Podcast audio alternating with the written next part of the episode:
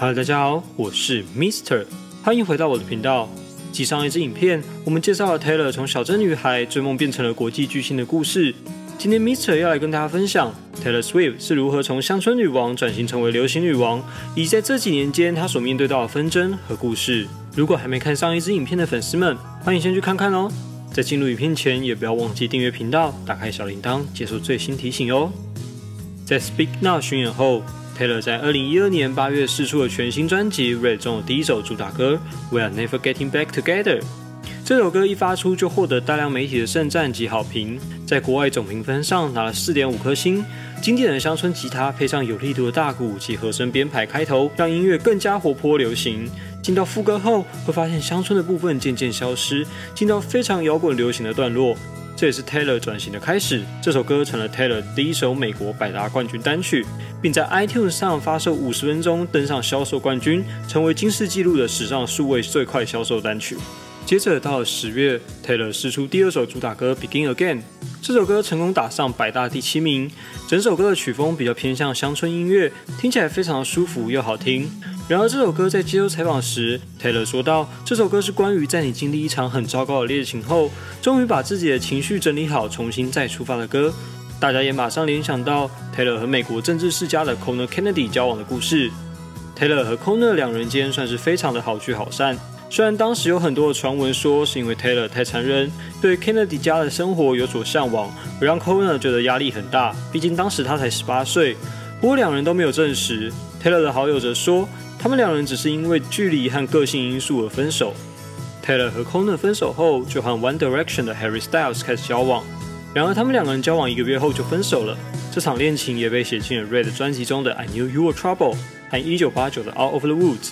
在和 MTV 的采访中，Taylor 说道：“这是一首写关于好女孩遇到坏男孩的故事，是一场有毒的恋情。”他说：“我刚经历过一些事情，让我写下了这首歌。这首歌是关于你看到了一个人，你觉得他一定很有趣，即使他看起来非常的危险，但我还是想要试试看。我想这是第一次，我觉得若不去闯闯，我一定会后悔。写下这首歌让我扩展了视野，也扩展了自己的音乐能力。这是我不曾写过的音乐创作。” Mister 觉得，其实这首歌已经可以说是 Taylor 跨足流行音乐圈第一首经典歌曲。电吉他配上钢琴及鼓，完全营造出一种非常壮阔又活泼和激烈的情感，深刻的写出二十多岁女孩对于一份逝去感情的懊悔。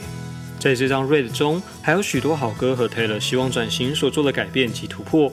例如在 The Last Time 中，Taylor 尝试用了很沉重的弦乐配钢琴，写出了不同于以往的黑暗及成熟。这张专辑在发行首周就直接攻上排行榜第一名，并且卖出了一百二十一万张，让 Taylor Swift 成为当年近十年来最高首周销售的歌手，以及第一位拥有两张首周破百万销售的歌手。Red 事件巡回则卖出了一亿五千万美金的票房。然而，在 Red 的演唱会巡回期间，发生了一件很重大的事情，就是 Taylor Swift 和好友 Katy Perry 因为舞者而交恶。他们两个人可以算是同期出道的歌手艺人，Katy 比 Taylor 大四岁。在刚出道时，两个人的感情非常好，常常还会在 Twitter 上面互相 tag 闲聊，例如一起写歌啊、办派对等等。然而，二零一三年时，Taylor Swift 有一名舞者 Lockhart Brownlee，带着两名舞者因为 Katy 的邀约离开了他的巡演团队，并参加了 Katy Perry 的巡演。因此让 Taylor 非常的不开心。Lockhart 说：“我选择答应是因为我和 Katy 感情比较好。我参加了他上一张专辑的巡回演出，我们就像家人一般，而且跟着 Taylor 巡演跳不太到舞，有点无聊。Mr 不得不说，这样真的很没有职业道德。如果说有重大生命事件发生就算了，但只因为觉得这边无聊而跑到另外一边去，非常的不应该。Taylor 也将这样的经历写成了1989中的《Bad Blood》。在接受采访时，Taylor 说道。这几年来，我不太确定我和 Katy 还是不是好朋友。在颁奖典礼上，他会来跟我说说话，然后就走了。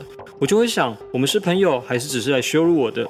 他真的只是做了一件很不应该的事情，借由挖角舞者，让我觉得他是想要破坏我的世界巡回。但你知道的，我很讨厌纠纷，所以我都躲得远远的。不过他们两人之后在网络上就开始各自不具名的暗讽对方。包括了1989巡回演出时，Taylor 放了一只鲨鱼，这也是 Katy Perry 在 Super Bowl 上的其中一个画面。2016年时，Katy Perry 更是出了一款香水 Made Love 来回击 Taylor 在 Bad Blood 中歌词的讽刺。接着，Taylor 前男友 Calvin Harris 在1989巡回演出后和 Taylor 分手，Taylor 马上和抖森开始交往。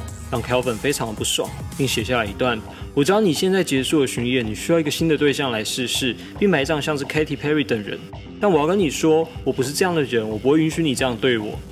”Katy 马上用一张希拉蕊动图回应，暗指我早就说过了，并重新推文2015年写下的“时间智慧有答案”，并在九月时有人问到 Katy 会不会跟 Taylor 和好，Katy 说：“如果他道歉的话，我会。”十月时，Katy 参加了 Kanye West 的演唱会，并在 Kanye 唱到《Famous》这首歌时，跟着 Kanye 的 rap 跳舞。当时的歌词刚好就在说 Taylor，而《Famous》这首歌就是著名的录音门事件。当时 Kanye 表示他有和 Taylor 说要写这段歌词，Taylor 说他根本不知道这件事。King 就试出了一段录音影片，告诉大家他知道，还乱指控，让 Taylor 瞬间变成网络的攻击对象。这也就是蛇的由来，除了腹黑双面外，另一部分也代表和男人之间的纠葛不清。Katy 到了二零一七年发行了自己的新专辑《Witness》，被大家问到这张专辑有没有和 Taylor 相关的歌，Katy 并没有正面回应，只说当女人同心协力之时，这个世界就会完美。不要忘记每件事情都有因果报应，这样就好了。结果没想到说完这段话，下一周就试出了和 Nicki Minaj 合作的新歌《Sweet Switch》。Katy 曾在二零一六年 Taylor 和 Nicki 吵架时掺一脚，试出这首歌也代表双方再次的开战。Taylor 团队中的 Rose 马上就在网络上开炮，说 Katy 很没有格调。Katy 在几天后上 James Corden 的节目时说：“这一切都是 Taylor 先开始的，必须由他来结束。我曾试着和他和好，跟他沟通，但他不愿意和我说话。我总是做对的事情，但搞得好像我什么都做不对。我想说算了，让我们冷静。结果他就写了一首歌。我当时想，好吧，这就是你想要的。那因果报应，这就是一切的运作原则。我保证你会得到一些报应。” Katy 过了几天，又在《M1》杂志接受采访时说道：“从来没有人来问我这边怎么看待这件事情。我的意思是，我不是佛陀，这件事情让我很困扰。我多希望我可以就给你打就好，但另一方面，我也不是一个容易被击败的人，特别是当你伤害我的粉丝时。”整件事情就是乱成一团。结果，Taylor 在 Katy Perry 发行专辑《Witness》同一天宣布，一九八九已经销售破一千万张，并超过一亿次的点阅，将在今晚让作品回归 Spotify 串流。这个行为也让大家认为是在针对 Katy 而来。不过，Katy 到了发行专辑后，举办了一个七十二小时全程直播活动，他却说他已经觉得都无所谓了，他原谅 Taylor 了。这个世界上还有许多事情需要我们来关心跟注意。我很爱他，我希望他过得很好。我们两个都是女强人，虽然有些不同的想法，但是若我们在一起，的确可以改变一些事情。这也是这个世界最需要的。并在之后的节目就改口说，Sweet Switch 并没有针对任何人，并在之后表演时把歌词“你不来找我吗”改成“祝你旅途愉快，顺利平安，宝贝女孩”。不过似乎这一切还没有这么快结束。Taylor 进入了 Reputation 时代，试出了新歌《Look What You Made Me Do》。这首歌使用了 Mean Girl 部分节奏，也让粉丝一听就知道，是因为他们两个人曾经用了 Mean Girl 的台词来吵架。结果在由 Katy Perry 主持 MTV 大奖时，Taylor 试出了《Look What You Made Me Do》的 MV。其中有几幕让大家都觉得 Taylor 真的是在暗讽 Katy Perry。在 Reputation 专辑中也有很多首歌写的像是在说 Katy Perry，但没有人能够证实。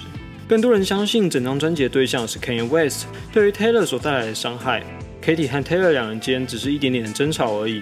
可以在 Reputation 巡演时送上了祝贺花束，也正是为他们两人间画下句点，并在今年的 You Need to Come Down 中大和解。Taylor 在接受《Fuck》二零一九九月杂志中也谈到这件事情。很多人说不要靠我太近，他会利用你写歌。但 Taylor 说，被数以万计的网友羞辱是非常孤立无援的。我不觉得多数人能够理解成千上万的人们大声的喊着讨厌你的感觉。当有人说你玩完了这件事的时候，并不是节目效果，是真真实实的一个人。有个人正在向另一个人发送大量的负面讯息，希望当事人要么闭嘴，要么消失。我意识到我需要把我的生活砍掉重练，因为我觉得我的生活已经完全失控了。我即刻知道我需要为此创作音乐，因为我知道创作歌曲是唯一能够拯救我的方式。这是我保持身心灵健康，也是叙述被羞辱的经历的唯一方法。因此，把事件写进歌里是 Taylor 唯一疗伤的方式。相信很多歌手也都是如此，也是许多人面对没有出口时所能做的唯一一件事。好像不小心讲太多之间的纷争了，让我们倒流下回到一九八九时代吧。一九八九应该可以算是 Taylor Swift 的全流行音乐专辑，里面已经没有太多乡村音乐的元素。其实很多人不知道的是，在 Red 之前，Taylor 很常自己完成整张专辑的持续创作。从 Red 开始就是有很多的团队，也因此有些人认为 Taylor 改变很多。最大原因就是在于歌曲的制作方式不同了。一九八九试出于二零一四年，在试出首周卖出了一百二十八万张，也让 Taylor 成为首位拥有三张首周开卖就百万销售的歌手。顺带一提，Reputation 首周卖出了一百二十一万张，也代表全世界目前只有一位歌手能够拥有四张首周百万的销售成绩。大家觉得 Lover 能不能继续维持百万呢？在一九八九中，最让人喜爱的歌曲莫过于 Shake It Off、Bad Blood、Blank Space 等，但 Mr 最喜欢的是 All of the Woods。大家也相信这首歌是写给 Harry Styles 的，描绘的是他们两个之间交往的故事。除了在音乐的表现，相信大家也都知道，Taylor 在这几年非常善用自己的自身影响力，来在各种的议题上发声，帮助不同的族群。在一九八九时期，最大的抗争就是抗议 Spotify 听广告免费听音乐这种伤害创作人的行为，让 Taylor 从 Spotify 上下架了全部的专辑，并在隔年抗议 Apple Music 免费三个月试听的方案，让创作人收不到钱。Apple Music 立刻在隔天发文说会改变制度，并提供金额给创作者，才避免了 Taylor 全面下架作品。Taylor 后来重新上架 Spotify 的故事，刚刚在和 Katie 的纠纷中已经说过了，不知道大家还记不记得呢？因为时间的关系，今天影片就差不多到这里啦。未来有机会，Mr 会再介绍一些 Taylor 合作过的经典歌曲和他的音乐对于我们现代流行音乐和社会的影响。下礼拜，Mr 将会跟大家介绍 Lover 整张专辑以及其中的爱情故事补充。另外，Mr 未来每周都会在 Wonderful 这个音乐平台放上自己的精选歌单。欢迎大家点击下方资讯栏链接，一起来听歌哦！我是 Mr 生活飞叶，我们下次见，拜拜。